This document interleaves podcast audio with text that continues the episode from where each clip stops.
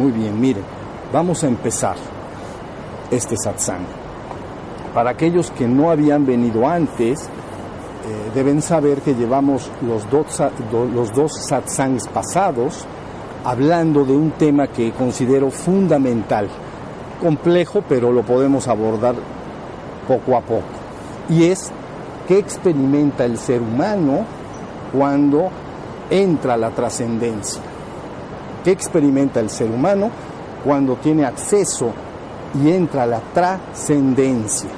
Y entonces en la trascendencia está lo que nosotros llamamos la divinidad. Esa divinidad es lo que tú eres. Esencialmente hablando ya lo eres. No la vas a alcanzar, simplemente la vas a reconocer. Entonces de esto trata este tema. Para aquellos de ustedes que recién vienen, les conviene recurrir ahí a internet. Están subidos los dos satsang pasados. Son cuatro video, audios los que se subieron para que tengan el rastro bien de lo que estamos diciendo. Yo voy a desahogar el tema y luego entramos en preguntas y respuestas. Recuerden que cuando se habla de esto, se ha dicho siempre, la vivencia que se experimenta en la trascendencia es inefable. Inefable quiere decir no puede ser traducida ni transmitida en palabras, pero haré todo el esfuerzo necesario para ir poco a poco aclarando qué es lo que se experimenta. Lo primero que tenemos que entender cabalmente es que debemos en nuestra mente, en nuestra imaginación, construir una línea limítrofe, una línea divisoria. Nos, es de utilidad, al final esta línea no existe, pero de momento deben ustedes concebir una línea ilusoria que separa de alguna manera la existencia de la trascendencia. Entonces, cuando nos referimos a existencia, muchos de los que están aquí conocen este término, lo he usado mucho, se refiere a ex y sistere. Todo aquello, sistere es colocar. Sistere del latín, colocar. Todo lo que está colocado afuera, ex, afuera, in, adentro, existencia, existere. Todo lo que está colocado afuera y que yo puedo percibir por algún medio está en la existencia. Todos estos cuerpos están en la existencia, ese árbol está en la existencia, el sonido del río está en la existencia y sucesivamente. Luego deben imaginar y, una línea divisoria, ¿no? Y esta línea divisoria, entonces, de momento separaría la existencia de la trascendencia. La palabra trascendencia viene de tras, que del latín más allá de, más allá de la existencia está la trascendencia. Y esto es lo que el ser humano concibe como la divinidad. ¿Estamos? Ahora, lo primero en relación a esto es que debemos entender que la, en la existencia, en la existencia siempre hay percepción. En la existencia siempre hay percepción. En la trascendencia no hay percepción. Cuando se dice trascendencia, dijimos en, las, en los satsang pasados, dijimos varias cosas, pero una de las que dijimos es la conciencia absoluta de ser. Cuando tú como ser humano tienes acceso a la trascendencia, entonces lo que experimentas es la conciencia absoluta de ser, eterno, inmutable y absoluto en ti mismo. Es el uno y único, pero no lo percibes lo eres. En términos que alguno de ustedes conoce, sería percepción y realidad. Ok, pero con realidad con mayúscula, no esta realidad con minúscula. ¿Estamos? Bien. Entonces, el principio fundamental es que aquí en la existencia va a haber siempre percepción. Entonces, ahí es como puedes tú analizar en un momento dado qué estás experimentando y si lo que experimentas se refiere a la existencia o se refiere a la trascendencia. En la trascendencia no hay percepción, no vas a poder percibir la divinidad, solo podrás serla. Solo podré ser lo que yo ya soy, ya lo eres, pero mientras estás en la existencia está velado de momento esa información, está velada. Pero está velada como una nube vela la luz del sol, pero al sol no le pasa nada, lo he dicho una y otra y otra vez. El sol del mediodía está ahí. Si le ponemos una nube, ya no puedo ver el sol, pero realmente no le ha pasado absolutamente nada a mi verdadero ser. Al ser no le pasó nada. Quito la nube y está el sol que siempre ha estado. ¿Sí estamos? Entonces, bueno, en la divinidad, pasen por favor y siempre. Gracias. Gracias.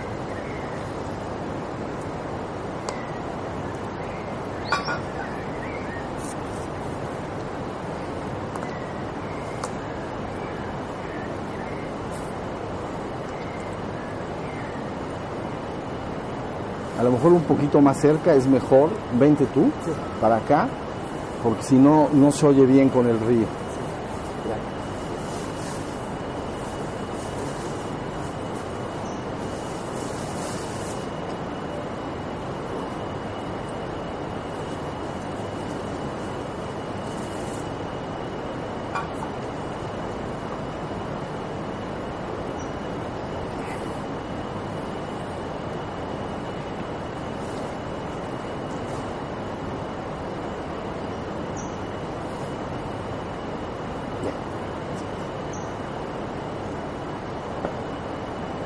Bueno, ya no repetiré lo que hemos dicho antes, o sea que irán entendiendo poco a poquito.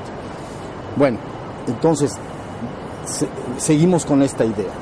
Línea limítrofe, percepción y no percepción en la trascendencia.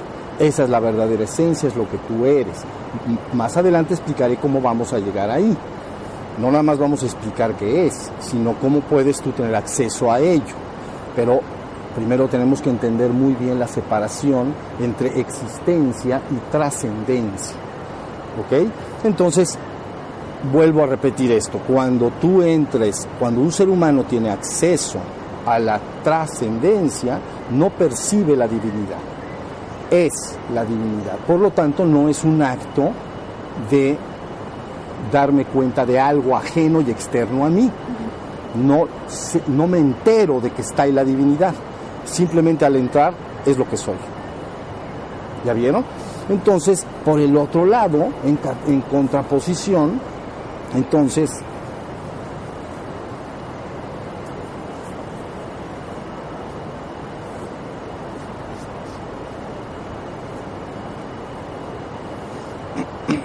en contraposición entonces tenemos la existencia. En la existencia todo es percepción, todo. Cuando se dice percepción, se dice que siempre tiene que haber un sujeto perceptor y un objeto percibido. Eso es lo que se está diciendo, percibir, un objeto perce- perceptor y un objeto percibido. Entonces, es muy fácil. Si yo veo ese árbol, yo lo percibo. Entonces, quiere decir que yo soy el sujeto perceptor de ese árbol que está ahí y que es percibido. ¿Sí se entendió? Entonces, todo lo que está en el exterior lo percibo. Quiere decir que todo ello está en la existencia. Siempre está en mí algo que se da cuenta. Ahorita entenderán lo importante de este algo que en ti se da cuenta. Pero algo que en ti se da cuenta de lo percibir. Entonces se dan cuenta del sonido del río que está aquí atrás, se dan cuenta de los cuerpos que están sentados, del canto de los pájaros, del fresco de la mañana. ¿Sí se entendió? Siempre te estás dando cuenta. Hay percepción, perceptor y percibido. El sujeto y el objeto que percibo. Yo percibo a este hombre, entonces yo soy el sujeto y él es el objeto. Está ahí sentado. Si escucho un sonido, yo soy el sujeto, el sonido es el objeto. ¿Sí se entiende? Entonces, tienes clarísimamente ubicado que en la existencia es lo que yo puedo percibir, porque ya repito, para los que llegaron tarde, que la existencia quiere decir todo lo que está colocado afuera y que yo puedo percibir por algún medio.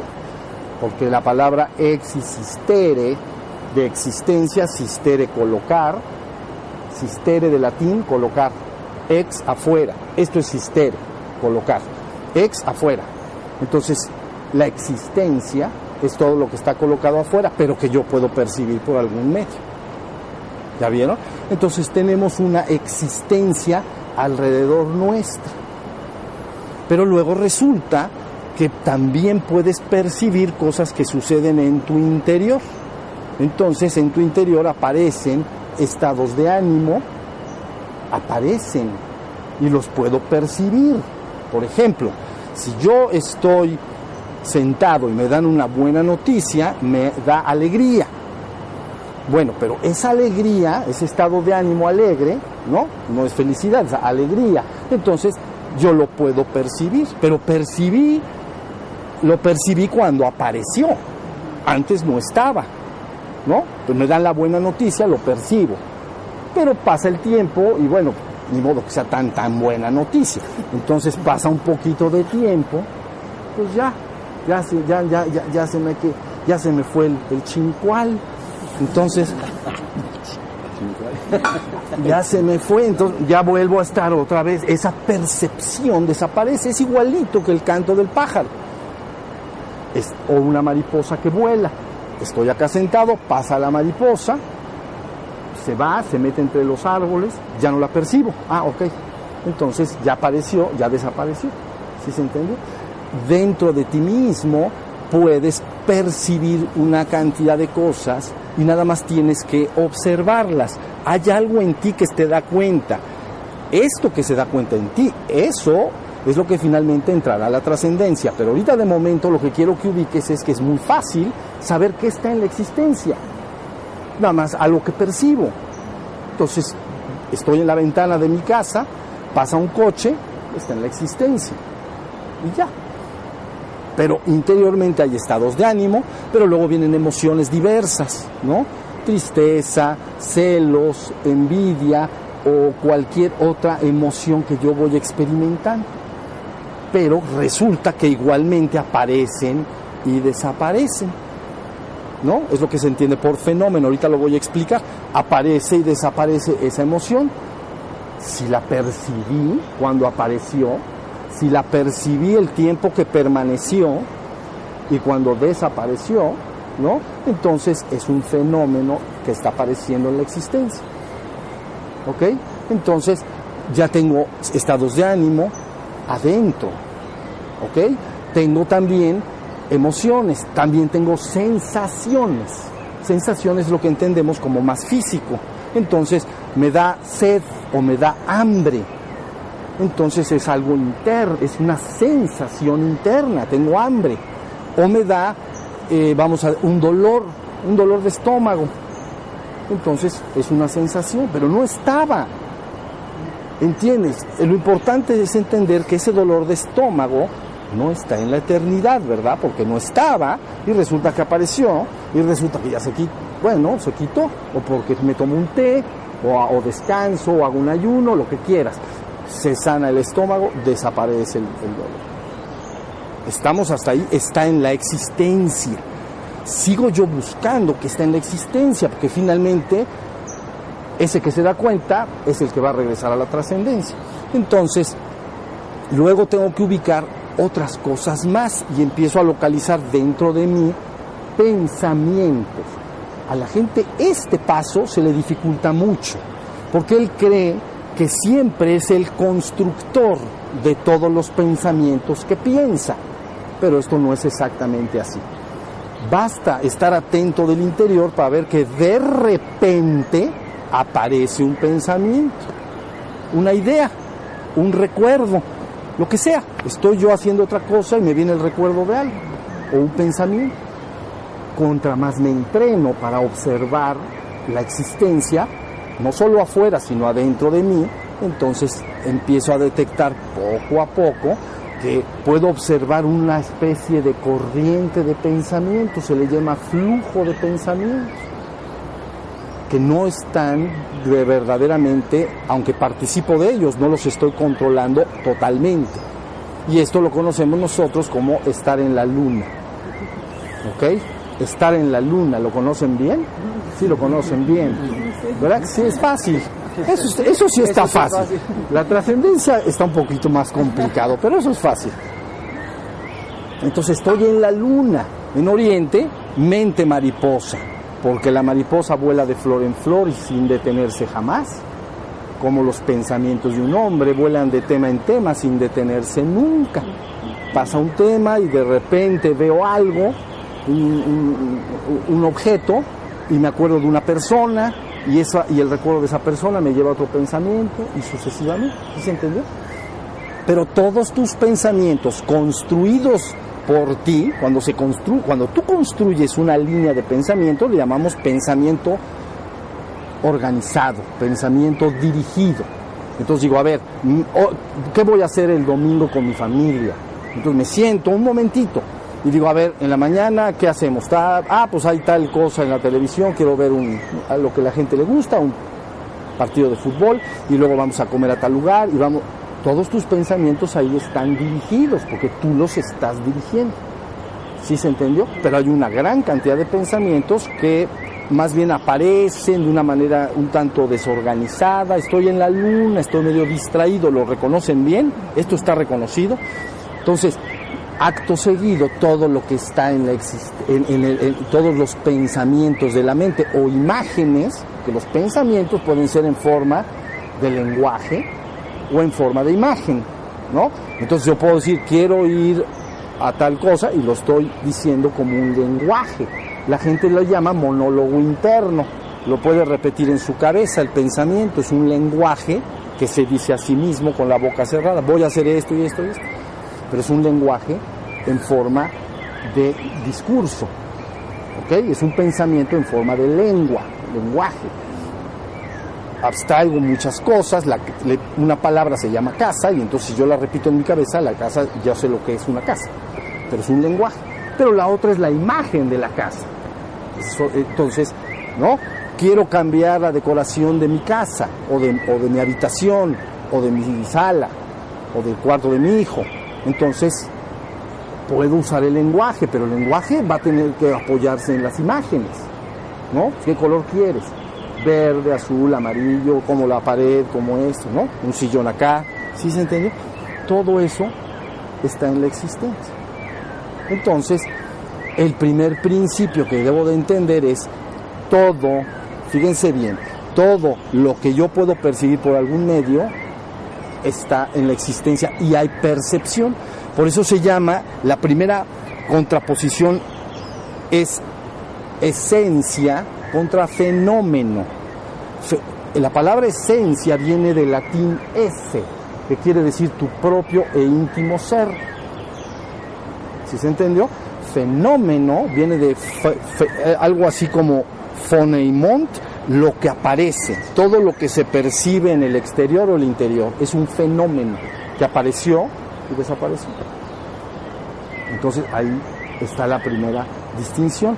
Ese de ser contra fenómeno. Entonces, fíjense bien, en la trascendencia está tu verdadero ser, lo que eres, tu ser que está fundido con la divinidad. ¿Ok? Pero en la existencia todos son fenómenos. Entonces, en esta exploración y búsqueda de lo que tú eres, entonces resulta que pero ese ser que tú eres es conciencia en sí mismo. El ser que tú eres es el que se da cuenta de todo. ¿Quién se da cuenta del sonido? Tu ser. Tu ser es el que se da cuenta. ¿No? Ya después puedes, derivado de lo que oyes, y es el canto de los pájaros, sentir algunas emociones, ¿no? O derivar algunos pensamientos. Pero esencialmente el que se da cuenta es tu propio ser. ¿Ya se entendió? Entonces, ahí tienen la primera contraposición importante. En la trascendencia está tu verdadero ser, por eso es la esencia. En la existencia siempre hay fenómenos percibidos. Ahora, en esta exploración, fíjense muy bien porque es bien fácil, aunque dije al principio que era difícil, realmente es fácil. ¿Cómo voy a encontrar al ser que yo soy? Pues bueno, la única forma que tienes para buscar al ser que eres es la propia conciencia que tienes.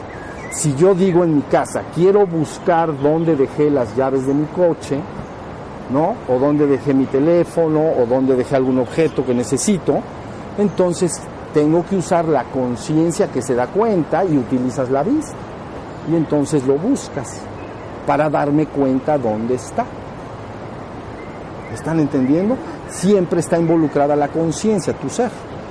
Ahora, ¿cómo voy a encontrar al ser que yo soy? Quiere decir que ese que se da cuenta de todos los fenómenos exteriores, de todo lo que está en la existencia, que percibe, ¿me están siguiendo hasta acá? Ese que se da cuenta de la percepción de esto exterior y también se da cuenta de lo que aparece y desaparece dentro, esa propia conciencia busca hacia adentro para, para saber quién es, quién soy yo. Y entonces esto en la India le llaman la búsqueda del Atman. Atman es el sí mismo, mi propio e íntimo ser, el ser que yo soy. Entonces lo empiezo a dirigir. Esa conciencia que se da cuenta de, del río, lo oye, de los pájaros, entonces puedes usarla a través de la atención, la conciencia se guía con la atención. ¿Estamos? La guío hacia adentro y empiezo a buscar quién soy yo. Si la dirijo bien, voy a empezar a darme cuenta del ser que soy, pero no lo voy a percibir, lo voy a hacer. Me doy cuenta de que soy, porque dirigí la propia conciencia hacia mí mismo. ¿Sí se entendió? Por eso en las meditaciones a veces hay prácticas para ir hacia adentro, procesos de introspección, introspecto hacia adentro. Inspeccionar, introspecto es ver o observar o inspeccionar hacia adentro. Entonces es la propia conciencia la que busca hacia adentro. Hasta acá me van, me, van siguiendo. Entonces, finalmente en la existencia, ahorita esto lo voy a llevar, todo lo voy hilando, pero váyanme siguiendo. En la existencia puedo descubrir cuál es mi ser en la existencia nada más usando la propia conciencia de mi ser. Mi ser es el que se da cuenta de todo. Si me hago así, mi ser es el que siente el dolor. Me doy cuenta de que hay dolor. El fenómeno es el dolor, ¿sí se entiende? Pero yo me doy cuenta. Entonces, si lo vierto hacia mí mismo, se llama el Atman. Aquí le llamamos nuestro espíritu, pero eso ahorita explicaré por qué. Entonces, el sí mismo. Y de repente digo, soy pero cuando te des cuenta del ser que eres, no lo vas a percibir, te vas a dar cuenta de que eres. Soy. Punto. Al principio es un poco complicado porque siempre has estado involucrado en percibir la existencia. Tu ser, tu testigo, tu observador, aquello que se da cuenta en ti durante toda la vida, desde que has nacido, estás pendiente de lo que pasa allá afuera de lo que a veces pasa adentro, si tengo hambre, sed, dolor, todo lo que voy a experimentar. Entonces, nadie me ha dicho que debo guiar esta misma atención hacia sí mismo, hacia mi propio ser. Pero poco a poco, con las prácticas de meditación, voy logrando eso. Y entonces empiezo a entender que sí hay una separación radical del ser que yo soy y de la existencia fenoménica, de todos los fenómenos que aparecen y desaparecen. ¿Está, está, hasta ahí la idea? Entonces, fíjense muy bien. Aquello que en ti se da cuenta si hace frío, es el mismo que se da cuenta si se quita el frío y hace calor. El ser que se dio cuenta no ha cambiado. Lo que cambió es el fenómeno percibido. Estamos, percibí calor, frío. Entonces me pongo una chamarra, porque el ser percibe el frío pero cambia el clima, sale el sol y entonces siento calor.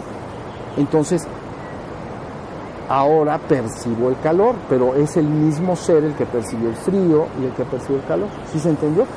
Tu propio ser siempre se estará dando cuenta de todo lo que aparece y desaparece en la existencia, afuera de ti o dentro de tu piel, dentro de tu cuerpo. Pero finalmente ese ser no va a cambiar nunca el ser que eres es inmutable y eterno. Ese es el que vamos a llevar a la trascendencia. Ahorita lo voy a explicar cómo. Si estamos. Entonces ahí tenemos la primera. Luego fíjense bien. Vamos a buscar otra contraposición para que la entiendan bien entre trascendencia. Hasta aquí estoy claro. ¿Me están siguiendo los que son nuevos? ¿Sí? Bueno, los que no habían escuchado estas pláticas. Sí. Bueno, ahora vemos la contraposición entre lo que a veces se ha llamado el vacío En Oriente se le llama el vacío, los místicos cristianos le llaman nada, pero en la trascendencia está este vacío y en la existencia entonces todo está constituido por formas, luz, color, sonidos, etc.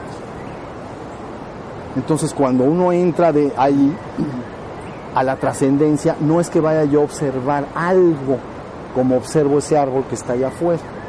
Entonces por eso se le llama el vacío o el gran vacío. O los místicos cristianos le llaman nada. No nada de que no es nada. Nada de que la divinidad no es una cosa, no es un objeto percibido, de percepción. Es, entonces le llaman nada. Entonces dice, si tú quieres entrar y conocer esa nada, te tienes que convertir en nada. Entonces tienes que estar en el ser pelón, que le llamo yo.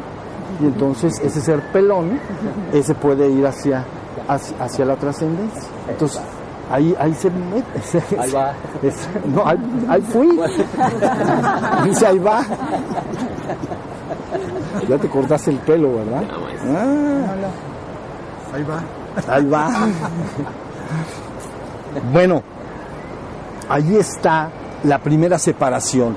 Allá le llaman, para que entiendan cómo en Oriente el entrar a esa trascendencia le llaman vacío, también le llaman solo en el budismo, en, el hinduismo le llaman muni, que es silencio, pero es silencios de pensamientos, está el puro ser para ir hacia allá. Ahorita voy a explicar lo que debe hacerse, pero quiero que sigan ubicando la línea limítrofe, la línea que separa la existencia de la trascendencia. Y se le llama el vacío, ¿ok? Porque no, porque no hay nada, no hay, no hay árboles, no hay personas, hay la pura conciencia inmutable del ser que yo soy y que somos todos.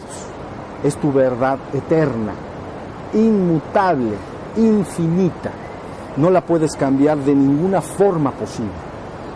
Es de por sí y para sí por siempre y para siempre. Eso es lo que eres.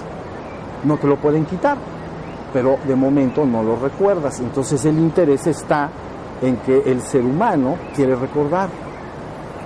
El ser humano empieza a hacerse con el correr de, su evolución las famosas preguntas existenciales de cajón.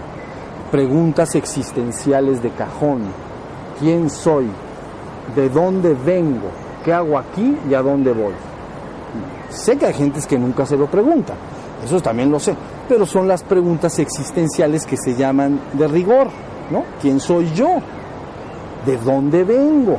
Ya estoy acá, es como si ya te votaron ahí y ya estoy acá, me, convertí en un hombre o en una mujer, pero ya estoy acá, ¿no? ¿De dónde vengo? ¿Qué hago acá? ¿Qué sentido tiene estar acá? ¿No? Desde luego un sentido individual pues es muy poco importante. Las personas, un niño puede nacer y morir a los dos minutos de vida y otro puede morir a los 100 años. Y la vida le vale. No está grandemente eh, interesada en eso. Nace, se muere el niño de un año, no pasó nada. Se muere a los 90, tampoco pasó nada. Entonces, ¿ya vieron? Entonces, ahí es donde está la segunda pregunta. ¿Qué, quién soy, de dónde vengo, qué hago acá y a dónde voy finalmente. Son las preguntas que debería la gente hacerse, ¿no? Bueno, entonces ahí tienen otra contraposición en la línea limítrofe entre trascendencia y existencia. Allá hay vacío porque no hay formas que percibir, no hay aromas que percibir, no hay sonidos, solo vas a ser consciente del ser que eres, inmutable y eterno y absoluto en sí mismo. Esa, esa vivencia sí es, es, inefable, no se puede transmitir, pero estamos dando palabras para ir ubicando poco a poquito. De este lado, en la existencia, ¿qué voy a ver? Ah, pues vas a percibir formas. Aquí hay muchas formas. Ahí hay árboles, ¿no? Hay animales, hay, hay formas, hay luz y color, y luego vienen los otros sentidos, hay sonidos, aromas, etc. Entonces puedes ir ubicando. Por eso dije que lo primero que deben de entender es que en la, en la existencia siempre está involucrada la percepción y en la trascendencia no hay percepción, solo hay vivencia de ser uno con la divinidad. Ser uno con la divinidad es lo que somos todos, eso es lo que sí somos todos. ¿Sí se entiende? Entonces luego, otra de las cosas que se encuentran es que Las personas cuando despiertan a su propia ser, se le llama es mi verdadera identidad, ¿no? Contra diferencias. En la existencia siempre hay diferencias. En la trascendencia hay una sola identidad. Quiere decir que en la trascendencia la identidad es el puro ser que somos. Todos somos lo mismo y único. Pero en la existencia todos somos diferentes. Hay hombres, mujeres, nacen todas las diferencias. Hay altos, bajos, gordos, flacos, güeros, negros, amarillos, rojos y de todo. Entonces, tú sabes que en la, en la existencia hay diferencias. Las personas acostumbran darle valor a las diferencias. Dice, sí, es mejor ser verde que amarillo. Bueno, pues eso crees tú, pero es un valor que tú le diste. ¿Sí se entendió? Pero es de entender que en la existencia siempre hay diferencias. Todas las diferencias están en la existencia. Pero en la trascendencia hay una identidad. Tu verdadera identidad. Te tienes que identificar. Identidad e identificación es hacerte uno con lo que verdaderamente eres en la trascendencia. ¿Sí estamos? Entonces, esto luego tienen que escuchar estos satsangs. No están dados para que se oigan una vez y ya se acabó. ¿eh? Tienen que estarse viendo para entenderlo. ¿Sí se entendió? Diferencias contra. Luego entonces tenemos otra contraposición. En la existencia está la multiplicidad. Todo es múltiple y diverso. Hay pájaros, hay hay plantas, hay flores, hay personas, hay piedras, hay tierras, hay mundos, hay astros, hay estrellas en el firmamento, todo está diverso. Y en cambio, en la trascendencia no hay más que una sola unidad. Eres el único ser que es. ¿Estamos? ¿Ya? No está fácil, ¿verdad que está siendo fácil? Después ustedes que lo lean, lo escriben y van poniendo las palabras para ir ubicando. Ahorita después voy a explicar cómo debemos alcanzar la trascendencia. Bueno, y luego entonces finalmente tenemos que en la trascendencia está lo que el ser humano llama absoluto. Absoluto. ¿Qué es el ser que eres? ¿Qué es la divinidad misma? Es lo absoluto. Y en la existencia todo es relativo. Todo es algo en un momento dado, pero luego va cambiando y deja de serlo. ¿Sí se entiende? Todo está cambiando y es relativo. Entonces, ¿eres un hombre? Bueno, sí. ¿O eres una mujer? Sí lo soy, pero eso es relativo, porque si te vas 100 años adelante o 100 años atrás, pues como que no quedó nada de ese, de ese momento, ¿no? En este momento yo soy un hombre, yo soy una mujer, sí, en este momento, pero tienes que irte muy poquito atrás y adelante, muy poquito, le vamos a echar 100 para atrás y 100 para adelante para que no nos falle. Si alguien vive mucho, nos va. Yo sigo acá. Entonces, entonces te vas más para atrás, 100 para atrás. Nadie, eso nadie tiene más de 100 ahorita. O 100 para adelante, a ver quién lo alcanza. A lo mejor tú que estás jovencito, pero quién sabe. Pero 200 para que no nos vaya a fallar. Entonces, ¿ya vieron? Todo es relativo en la existencia. Y lo relativo es la relación que existe entre las cosas. Por ejemplo, padre y hijo son palabras relativas. Se relacionan entre sí. Entonces, bueno, pero quiero yo referirme en este momento lo relativo como aquello que aparece y desaparece y no es absoluto en sí mismo, no permanece por siempre y para siempre.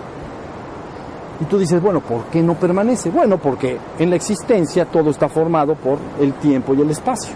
Y en el tiempo y el espacio todo está cambiando y se está moviendo. Entonces nada permanece. Una de las características más importantes de la existencia es su impermanencia. Nada va a permanecer. ¿Estamos de acuerdo? Nada. Una de las la más fundamental de la trascendencia es que es algo que como no está en el tiempo-espacio tampoco puede alterarse.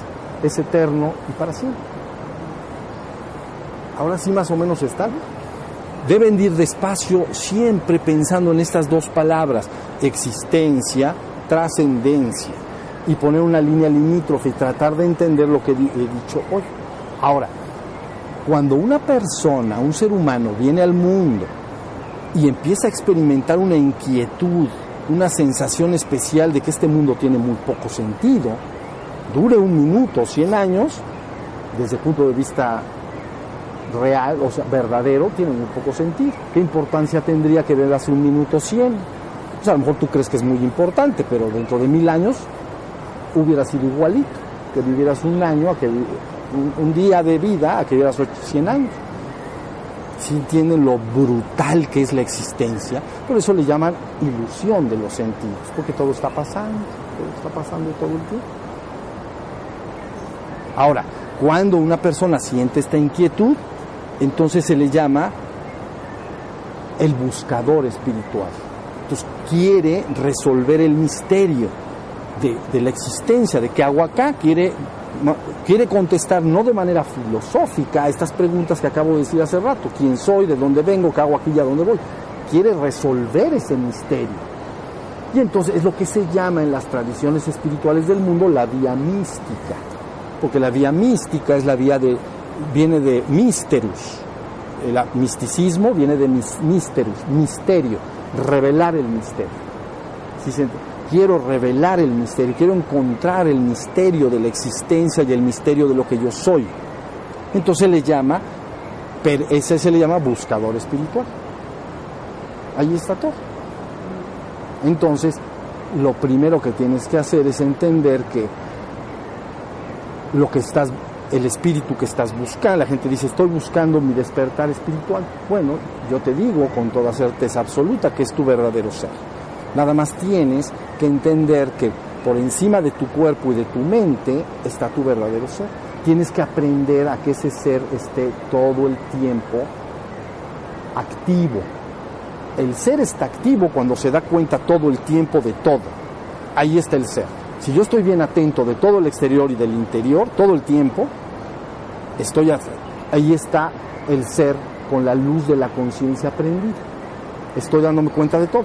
Si, me si no estoy en esa actitud y me meto al mundo de la mente, al mundo de la distracción, al mundo de la divagación mental, o al mundo a veces del trabajo, la supervivencia, etcétera, entonces pierdo el recuerdo de que yo soy el ser que es y caigo en un estado que se le llama espiritualmente dormido, mitológicamente expulsado del reino, mitológicamente.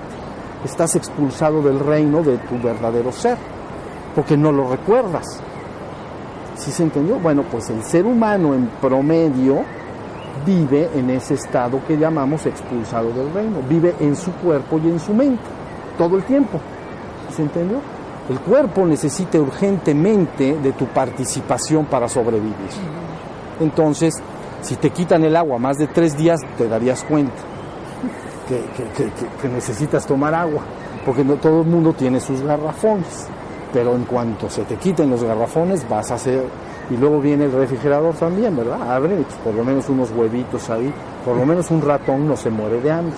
Algo habrá, pero si te quitan todo, Fíjense bien, entonces el cuerpo siempre está para sobrevivir involucrado en estar activo para proveerse de la vida. Tiene que comer, descansar, siempre estar en equilibrio. Entonces el hombre vive en su cuerpo y en su mente. Sí, o sea, tengo hambre, me siento mal y débil, como mucho, ya me siento gordo y entonces me tengo que tirar a descansar un ratito pero dices, ¿ya solucionó todo? No, seis horas o siete. Se te va a volver a vaciar y vas a volver a tener hambre. Y entonces ahí andas batallando. Fíjense bien la supervivencia que, cómo opera. Entonces los seres humanos tienen que responder a la supervivencia del cuerpo, ¿no? Y están siempre en el caso del ser humano, su mente está altamente involucrada en la supervivencia del cuerpo y en el logro de objetivos, sueños, hobbies, ¿no? construir una familia, etcétera, ¿no? hacer una sociedad, tener una sociedad organizada. Entonces los seres humanos, por eso se les llama, están espiritualmente dormidos. ¿Por qué? Porque viven en su cuerpo y en su mente. Y todo lo que está en el cuerpo y en la mente, ¿dónde está? Está en la existencia. Ah, y lo que está en la existencia es impermanente. Sí, entonces finalmente va a pasar. Pues sí, no creas que tus problemas son tan importantes, posiblemente lo sean ahorita, pero dentro de 100 años, insisto, 200 no lo van a hacer, ni tus problemas, ni tus sueños, ni tus hobbies. pero ¿cómo le damos para lograr todo eso? ¿Me entienden? Dice, sí, pero ahorita le doy. ahorita lo hago. Entonces, si se entendió cómo está la cosa, ahí está el ser humano que llamamos el ser humano común y corriente. Todas las mitologías o, tradiciones espirituales mencionan un estado del ser humano, en el caso de ustedes que son de proveniencia mayormente cristiana, entonces le llamarían expulsados del Edén, ¿no? Por, del jardín, pues, del Edén, porque la palabra Edén es una palabra hebrea que quiere decir deleite. Entonces estoy expulsado del reino del deleite. Si estuviera en mi verdadero ser, estaría en un estado de beatitud eterna. Entonces, como no lo estoy, entonces no vivo en ese, en ese Edén, en esa beatitud o dicha, sino que estoy expulsado de ese reino. Y entonces la mitología, tanto hebrea como no son de los pueblos de Canaán, pues los cananeos, etcétera, desarrollan esta mitología, pero todas las tradiciones del mundo tienen una mitología similar del ser humano que ha sido expulsado de su condición de realeza, en el sentido de real mayor, en el sentido de real mayor, la, real, la realeza de lo que es. Entonces, es por esto que el ser humano en conjunto siempre ha mantenido, está en la existencia. Entonces, por un lado, la existencia te somete a la supervivencia y te puede hacer sufrir y poner de rodillas muchas veces durante la vida. Entonces, y por el otro lado, no recuerdo quién soy, está de la del nabo. Del nabo, está del nabo, esa es la palabra que no me llegaba. ya vieron la situación del ser humano, es una situación compleja, ¿no? Y entonces, ¿qué hacen? Pues lo que Dios les da a entender. Entonces, allá andan por acá y por allá dando vueltas, ¿no? Y entonces necesitan recuperar lo que ya son, por eso les conté yo un cuento hace tiempo, que es, importante este cuento, porque algunos ya lo saben, pero es el cuento en el cual la divinidad o Dios juega con un niño a las escondidillas. ¿No? Entonces la divinidad o Dios le dice, bueno, pues escóndete, pero lógicamente el niño es inocente, se pone detrás de un árbol, lo descubre rápidamente. Y dice, pues ahí estás. Y luego dice, ahora me voy a esconder tú, digo yo. Pero se esconde, el niño lo busca toda la vida, jamás nunca lo encuentra y cuando muere y va al cielo dice, ¿dónde te escondiste? Dice, me escondí en el lugar que jamás nunca me ibas a buscar, dentro de ti. Dice, si quieres volvemos y nos echamos otro. es el lugar en el que jamás nunca buscarías. ¿Ya vieron? Los seres humanos buscamos por tendencia natural resolver todos nuestros problemas humanos en el exterior oye, pues mi ¿cuáles resuelven mis problemas? Bueno, pues mis problemas a lo mejor económicos, porque necesito comer y mantener a mi familia, ¿no? Pagar las rentas o pagar los gastos que tengo, pues entonces tengo que tener un trabajo, proveerme de algún dinero. Pero luego es que ya me, ya me estresé y ya estoy bien nervioso y ya se me descompuso todo, ya tengo diarrea todo el día. No, pues medicinas. Y entonces tengo que comprar las medicinas y entonces, ¿ya vieron? Es una situación compleja. Entonces por eso se dice estás expulsado del reino, no estás en la verdadera dicha de tu verdadero ser, ya lo eres. Ahora, tú me dices, ¿cómo recupero? Esa es la pregunta, ¿cómo recupero a mi verdadero ser y luego cómo lo regreso a la trascendencia? Entonces por eso se habla de dos despertares o de dos iluminaciones, ¿no? El despertar espiritual menor y el el despertar espiritual mayor el despertar espiritual menor radica en que aquí en la existencia te des cuenta del ser que eres. Eso es todo. Y ya ahorita van entendiendo que el ser que eres es tu propia, tu ser es el que se da cuenta de todo. Entonces, con eso que se da, con esa, esa capacidad de darte cuenta de las cosas, que le llamamos conciencia, la capacidad de darse cuenta, tienes que estarla también llevando hacia ti mismo, a través de las prácticas de meditación, etc. ¿no? Llevar una vida más contemplativa e introspectiva. Entonces, las personas, lo que les sucede en sus prácticas de meditación o de oración profunda, etcétera, ¿no? es que cierran sus párpados y lo primero que advierten es que su mente es un revoloteo terrible de pensamientos y distracciones. Entonces dicen, creen que entrar, porque se dice, entrar en meditación es entrar en el silencio de tu propio ser. Entonces están felices. se sientan y dicen, ahora sí ya me voy a ir al silencio de mi propio ser. Se meten y entonces está el gallinero de pensamientos. Y si ahora qué pasó acá? Pues no que el silencio de mi propio ser y la paz infinita y eterna. Sí, pero atrás de eso, primero se tiene que acallar tu mente, se tiene que silenciar tu mente. Entonces hay toda una tecnología toda una serie de prácticas de meditación u otras, y cada tradición espiritual del mundo ha desarrollado prácticas y técnicas para ir logrando que la persona vaya recuperando la conciencia de su propio ser de una manera progresiva. No está tan fácil así de la nada, que una persona se diga cierra o lleva tu atención hacia ti mismo y date cuenta que tú eres el ser que es. Entonces, porque ese ser está altísimamente revuelto con, los, con la mente, con el cuerpo y la mente de la persona. ¿Sí se entendió? Eso que se da cuenta en ti siempre está revuelto que ahorita siento hambre, ahorita tengo sed, ahorita tengo frío, ahorita no sé qué, ahorita no y, y, y, y, luego los pensamientos y luego me hablan por teléfono y ahí está todo. Entonces el ser que eres está como revuelto en todo ese proceso. Tienes que aprender a desenredarlo del cuerpo y la mente. Ahí está el gran secreto. ¿Cómo? Tienes que hacer práctica, no hay de otra. Hay que darle, son horas en las que la persona se tiene que sentar y observar mucho esta mente que se mueve y estas distracciones, divagaciones, todo este proceso. Hasta que finalmente un día se va silenciando tu mente en meditación. ¿Ya vieron? Ya voy a entrar en el vacío o el silencio. Entonces se silencia tu mente y empiezas a ser consciente del ser que eres también entonces ya lo puedes hacer en un jardín como este, puedes estar aquí sentado, puedes caminar y tu mente está en silencio, pero yo me doy cuenta de que yo soy. Tú eres el ser que es.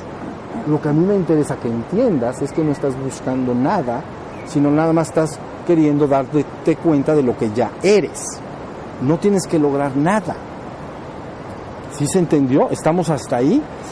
No tienes que lograr nada no tengo que perfeccionarme, no tengo que ser mejor, no tengo que santificarme en el sentido como entendemos esa palabra, como el mal contra el bien y cosas por el estilo.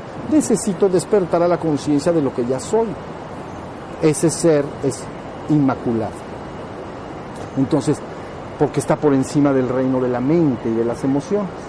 ¿Sí se entendió? Entonces tu cuerpo, tu mente y arriba está el ser que es. Entonces, la idea con esto es que ustedes tienen que entender que el despertar menor radica nada más en prender esa luz de la conciencia del ser que eres, darte cuenta del exterior siempre, no andar divagando por todos lados, darte, cuenta de lo que pasa en tu interior y también apuntando al sí mismo y dándome cuenta de que yo soy.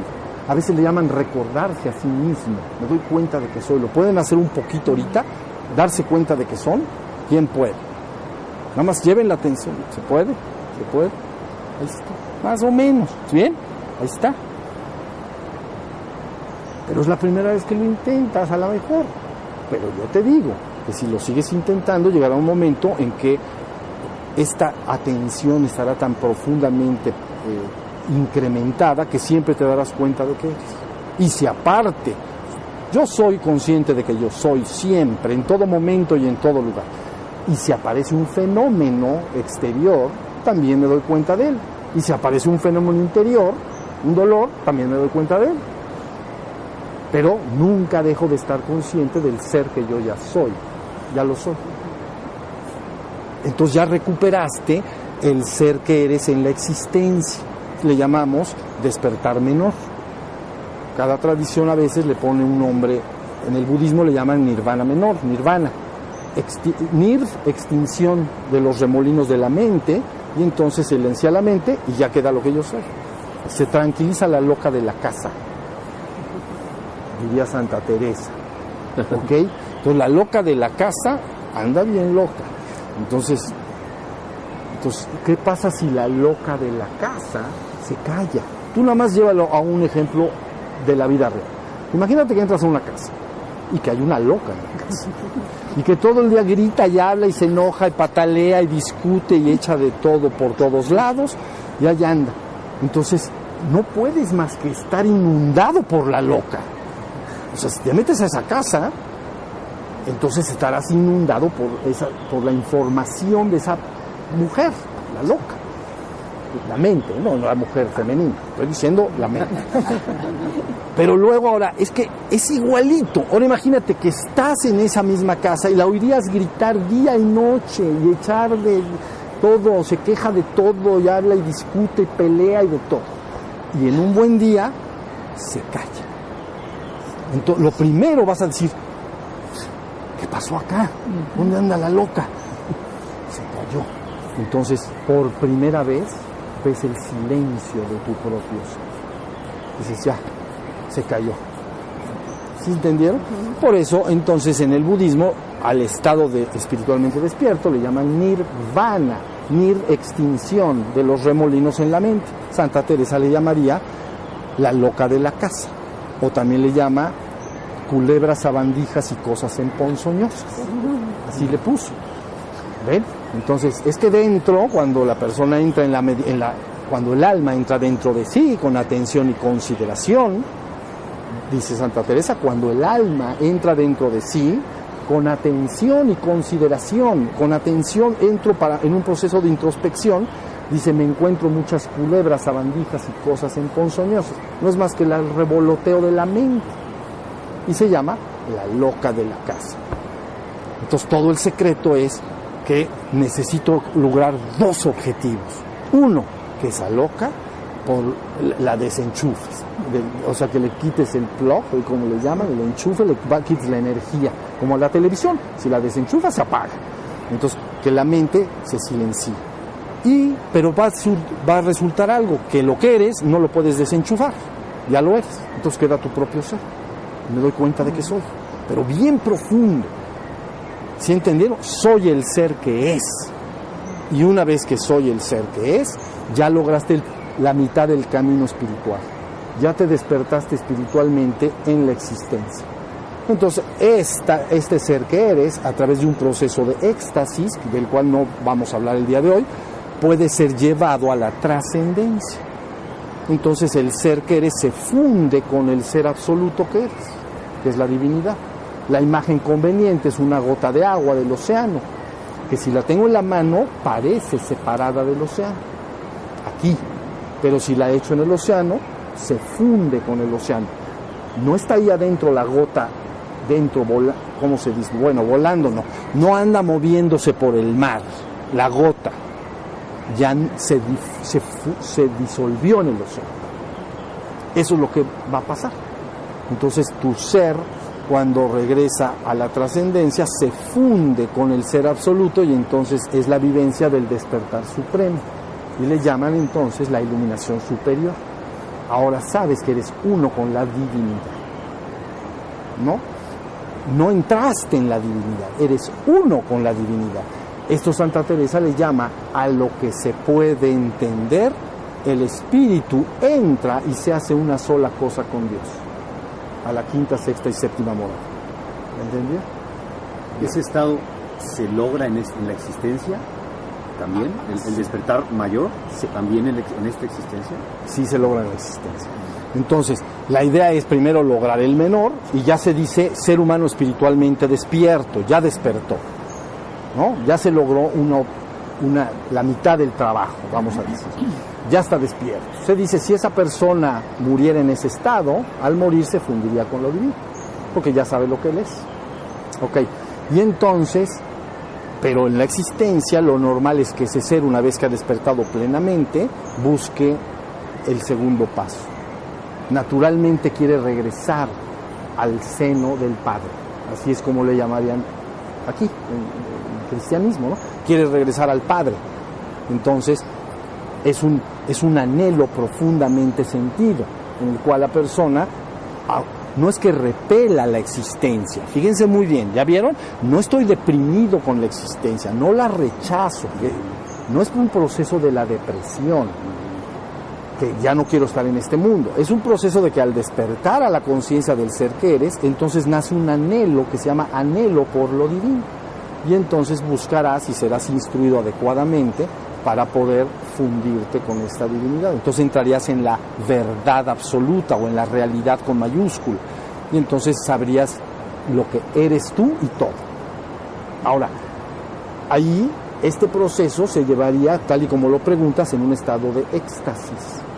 Es decir, la persona lo- inicialmente lo lograría con párpados cerrados y entonces experimentaría un éxtasis místico. Entonces ahí las palabras importan, ¿ok? Entonces ex es afuera de y estasis, acción de estar. Entonces estoy afuera de la acción de estar en la existencia.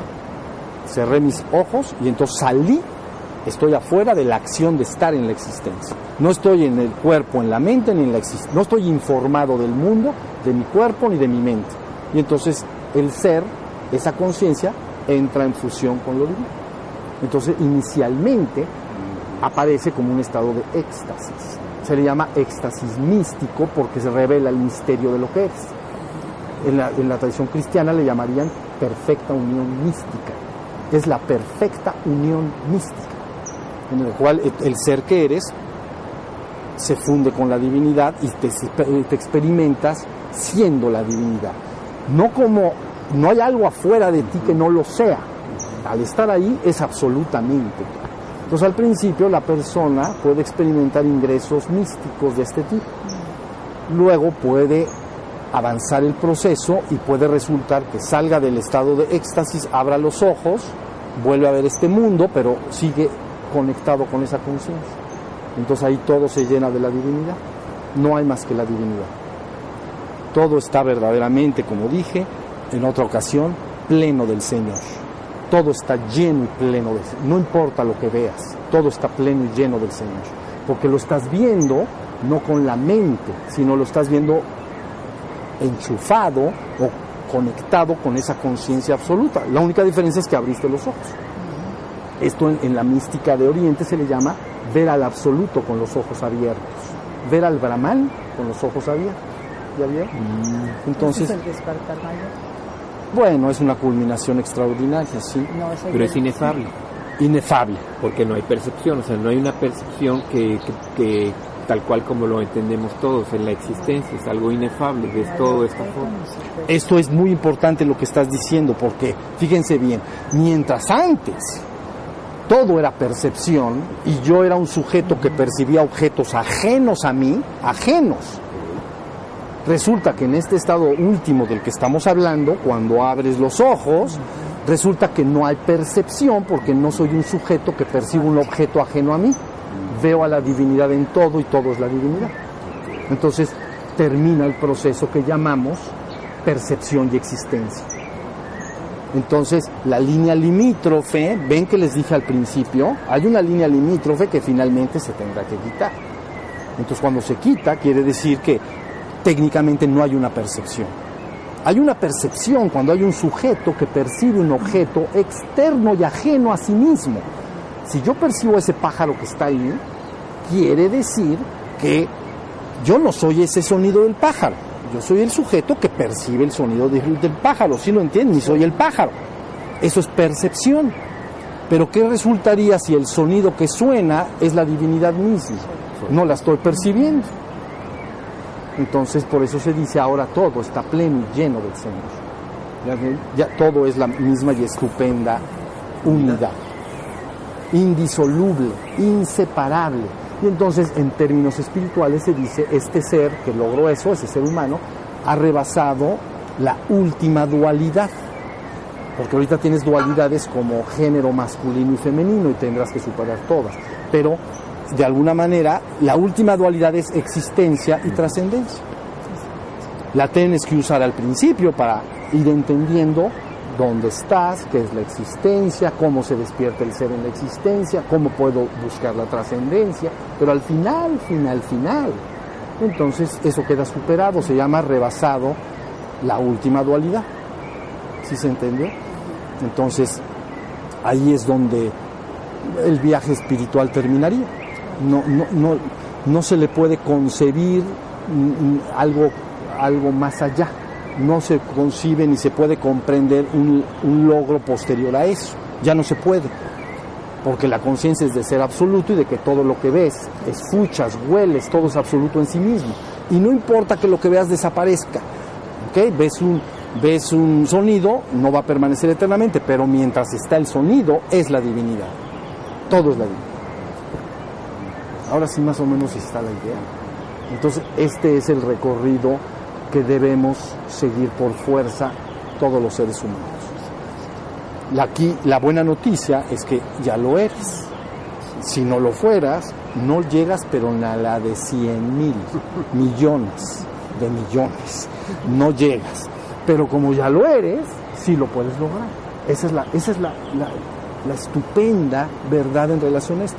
Ya lo soy. Entonces, simplemente tengo que poder serlo.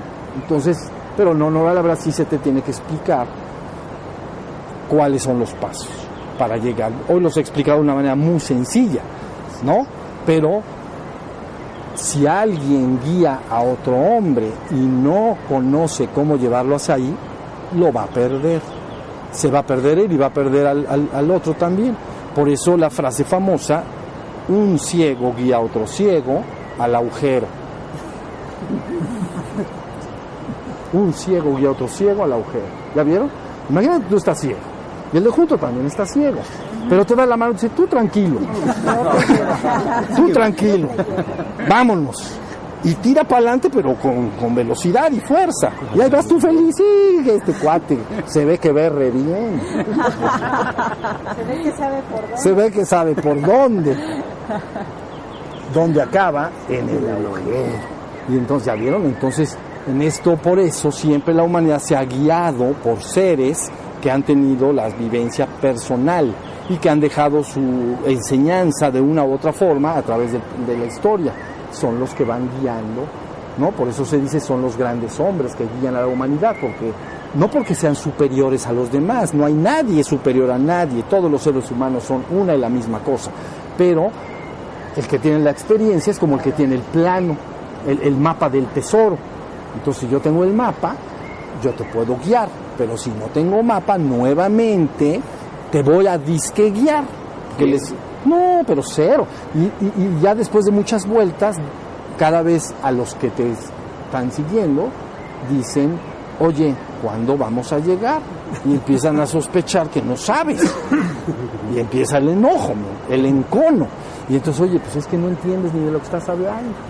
¿Ya se entendió? Entonces en esto hay que tener cuidado. Guíense siempre por las enseñanzas milenarias más importantes que dispone el ser humano. No se guíen de, bueno, de instructores así menores, sobre todo en esto, ¿entienden? Claro. En técnicas y todo es correcto. Pero cuando se habla de esto, se habla de algo profundo, importante. Sí. Y entonces tienes razón en lo que estás diciendo, termina el reino de la existencia y termina el reino de la percepción. Nunca lo fue. Para esa conciencia, todo este universo que tú podrías entender como millones de millones de galaxias, astros y luceros y estrellas en el firmamento oscuro, todo es yo mismo, no es más que Y eso es lo que somos todos. Esto está Ay, sí. buenísimo. Ay, sí. Entonces, viene. Una pregunta, entonces, cuando ya has alcanzado, por ejemplo, el éxtasis, tu percepción cambia. Sí.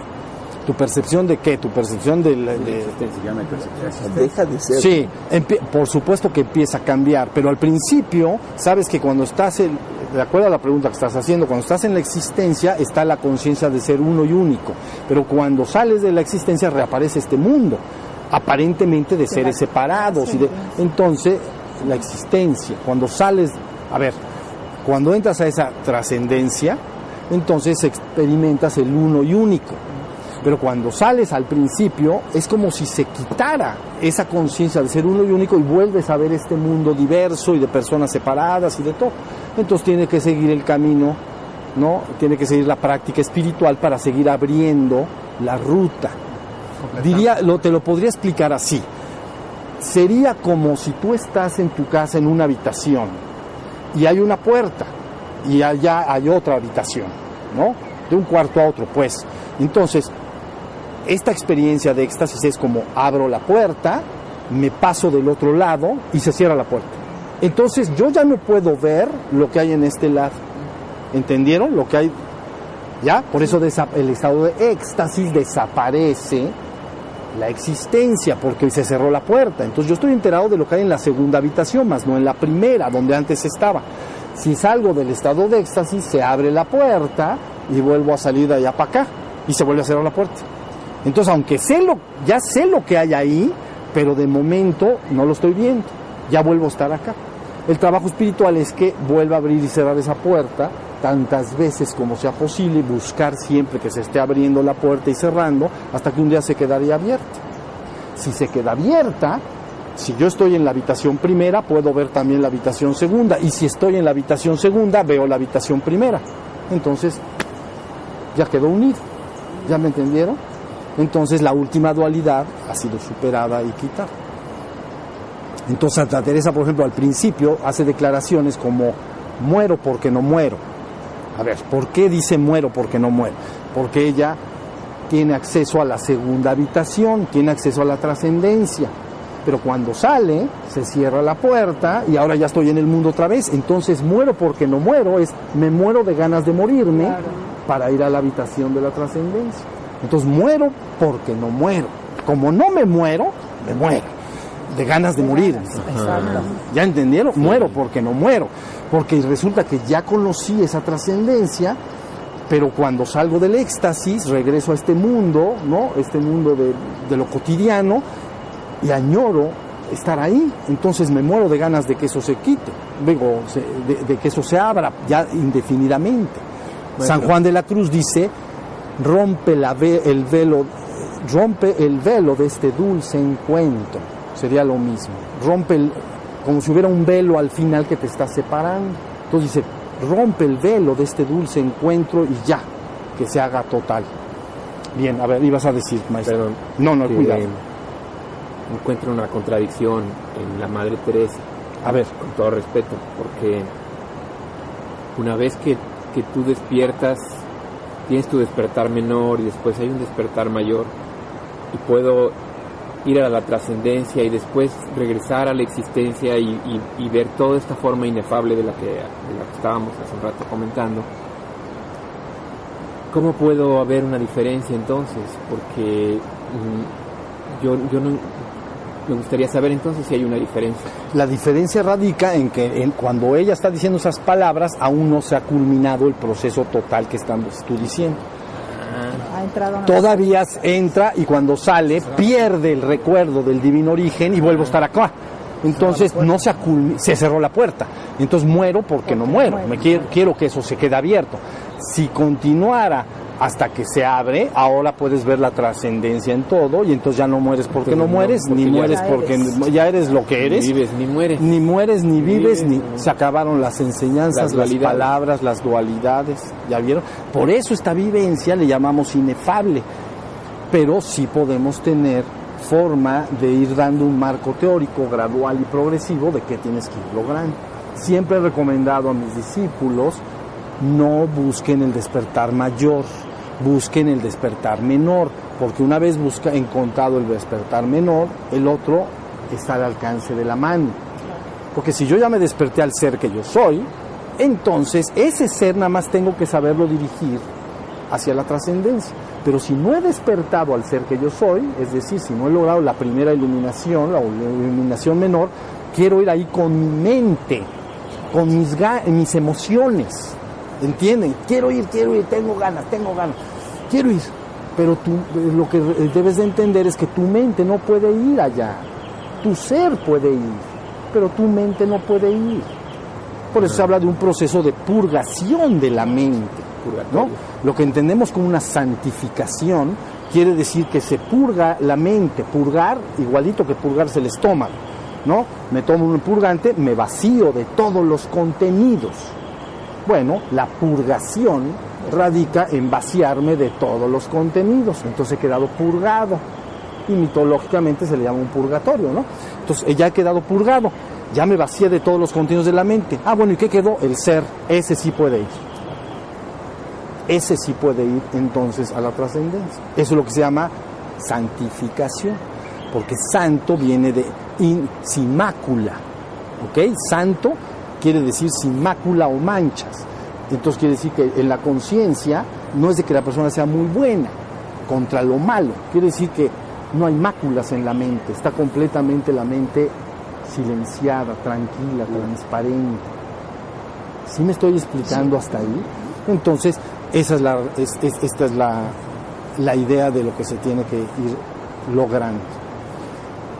Si se logra el menor, luego entonces el otro puede lograr el, el- final último. Lo- pero lo importante es el menor, porque el menor es el importante. El ser que eres es el que puede ir para allá.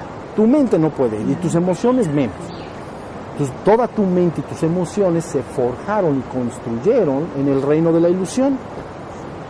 En tu mente tú crees que hay muchas cosas y objetos y personas y tienes emociones en relación a todo, pero todo eso se construyó en la ilusión de los sentidos del mundo. Todo eso se tiene que quitar hasta que quede tu ser pelón otra vez. ¿Ok? Y ese ser pelón lo podemos llevar. A ver, pregunta, tenías una pregunta. Este, en ese estado de éxtasis. A ver, un poquito de agua, gracias.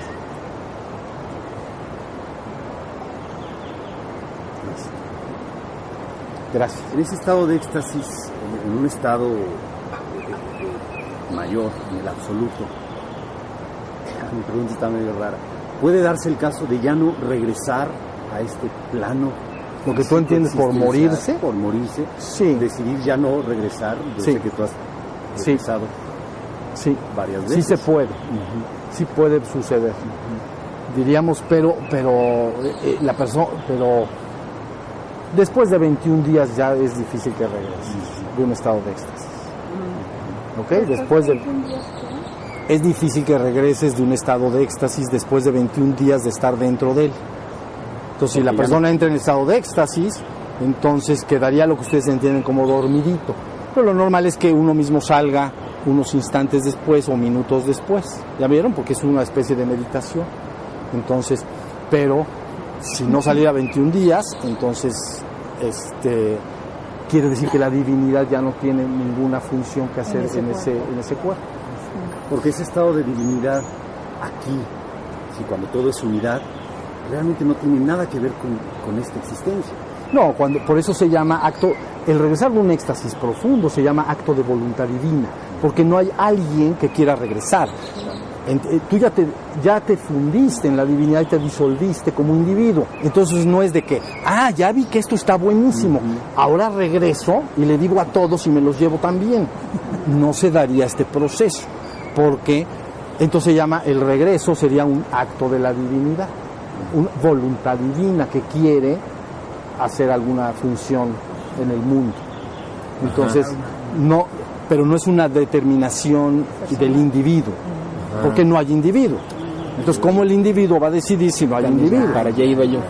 ¿Ya se entendió? No es una eh, pero sí se le llama voluntad divina, porque muchos entran a éxtasis y salen. Al principio se entran pequeños segundos, deben de entender algo. Pues yo dije 21 días, pero un éxtasis del que estoy hablando y porque estamos entrando ahorita en ese tema, aunque sea un segundo, no importa, porque tú entiendes un segundo que es poquito, tiempo. pero al entrar un segundo ahí, ya sabes lo que es la divinidad en su totalidad. No es de que "Ah, me faltó ver. No me di cuenta. Métanme otra vez. Entonces, no es exactamente lo mismo. En- Aunque entres, chac, chac. Ya. ¿Me entienden? Pero Chac. no hay tiempo, no hay espacio. Por eso no hay nada, está la, está eterno. Entonces, aunque hayas entrado un segundo, sabes lo que es la verdad absoluta. Entonces, si te quedas un ratito más, ¿no? Un desvanecimiento, eh, pero te quedas así recargadita, feliz, y de repente ya otra vez está. ¿Ya se entendió? Hay un maestro famoso en el siglo pasado que cayó en un estado de éxtasis de este tipo y no se despertaba. Entonces los monjes con los que, porque lo, lo sucedió en un templo, en la parte del sótano del templo, entonces acostumbraban los monjes golpearlo en la espalda todos los días para ver si venía. Y entonces finalmente pues dijo, oye ya no, párenle. Entonces, entonces vino y dejó una gran enseñanza para el mundo. Ramana Maharaj. Entonces él ya no estaba saliendo del estado de éxtasis, ¿entiendes? Pero lo golpeaban en la espalda, ¿no? ¿Quieren? Cada vez más durito, hasta que finalmente sale y entonces da la enseñanza al mundo. Pero esto, esto, créanme, la gente puede entender un poco que esto es como morir. Y, y entonces te da miedo, porque dices, me voy a morir. No te, ¿Qué te vas a morir? Si muerto estás ahorita. O sea, eso, eso se llama la vida eterna, ¿no? Esto se llama la muerte. Por eso se llama el reino de la muerte y la resurrección de los muertos.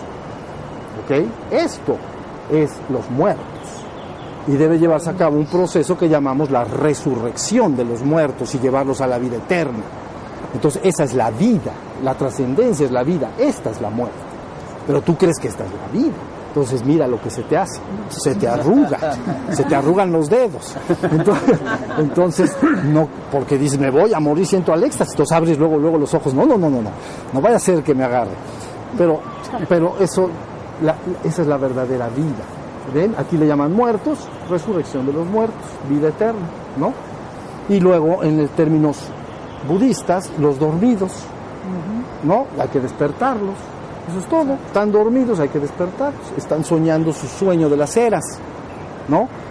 La chispa divina que hay en ti, tu verdadero ser, está soñando el sueño de las eras. Entonces, nada más cuando lo quiera, lo despiertas. Como si tú tuvieras un hijo amoroso en tu casa. Pero tu hijo amoroso, imagínate que está soñando un sueño y hasta lo ves sonreír gozoso y felizoso. Gozoso y se hace así, se acurruca parece cruel despertarlo. Me dice, mijito, duérmete tantito más. Hay que dar. Pero ¿qué tal si se le empiezan a transformar en pesadillas? Y empieza a soñar ya, es que me está correteando un tigre o lo que sea. Entonces le dirías, ven hijo mío, despiértate, no ha pasado nada. Es nada más que estabas dormido. ¿Ya se entendió? Entonces, es, las tradiciones hablan de esto como muerto y la vida verdadera, o dormido y el despertar verdadero. Entonces, normalmente no se... un hombre despierto al nivel que estoy hablando jamás nunca eh, hace nada para buscar despertar a otros si ellos no lo quieren. ¿Enti- No es como un proceso de adoctrinamiento, de ir y querer despertar a todo. Eso se parece más a lo que mencioné hace rato. Sino que cuando la persona lo quiere despertar, lo, lo empieza a solicitar en su interior. Cada ser humano que somos acá empieza poco a poco a solicitarlo en su interior. Porque no tiene que decírselo a nadie, nada más se lo tiene que decir aquí adentro.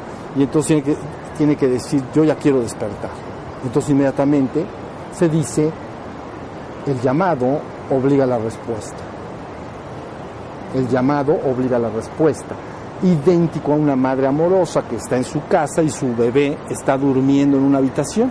Si está durmiendo plácidamente, no pasa nada, está bien, está, está contento, pero se despierta y llora.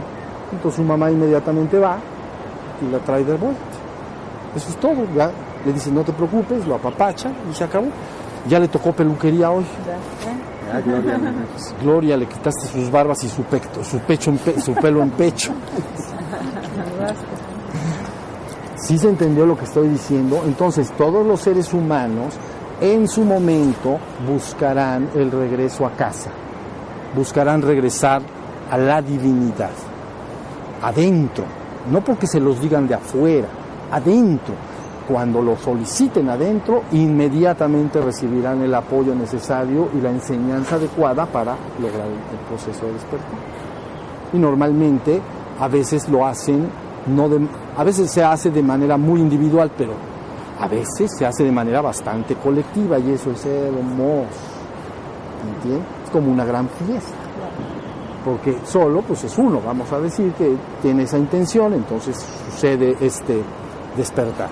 Pero ¿qué sucede cuando una comunidad grande o grupos colectivos grandes empiezan a buscar y empiezan a llamar para ser despertados?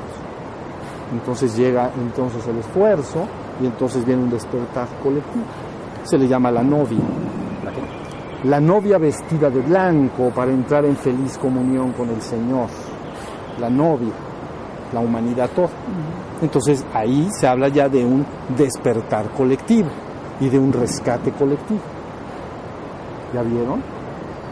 Entonces ya se, en términos que ustedes conocen, cuando Cristo menciona las palabras, me voy pero volveré, y cuando sea nuevamente levantado me llevaré a todos conmigo. Ahí está.